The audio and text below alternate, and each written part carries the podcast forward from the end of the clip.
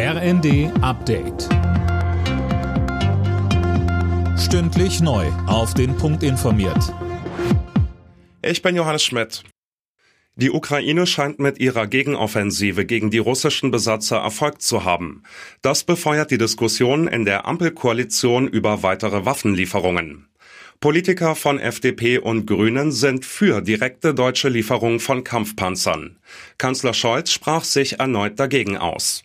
Wir haben die Ukraine sehr umfassend zusammen mit unseren Verbündeten mit Waffen unterstützt. Wir haben auch sehr effiziente Waffen geliefert, die gerade jetzt in dem gegenwärtigen Gefecht den Unterschied machen. Ansonsten bleibt es bei der Haltung, die die deutsche Regierung seit Anfang an eingenommen hat und die auch für die Zukunft unsere Haltung sein wird, nämlich dass es keine deutschen Alleingänge gibt. Das IFO-Institut hat seine Konjunkturprognose für Deutschland drastisch gesenkt. Wir gehen in eine Winterrezession, so die Wirtschaftsforscher. Im kommenden Jahr geht die Wirtschaftsleistung demnach leicht zurück. Auf der anderen Seite wird mit einer Preissteigerungsrate von über 9 Prozent gerechnet.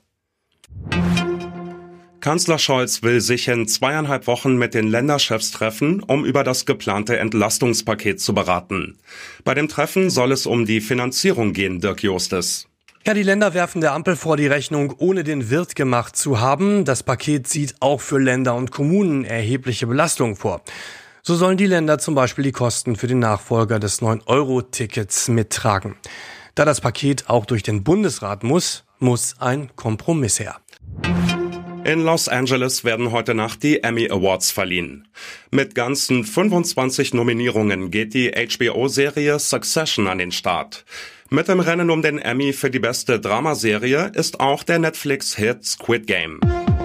Alle Nachrichten auf rnd.de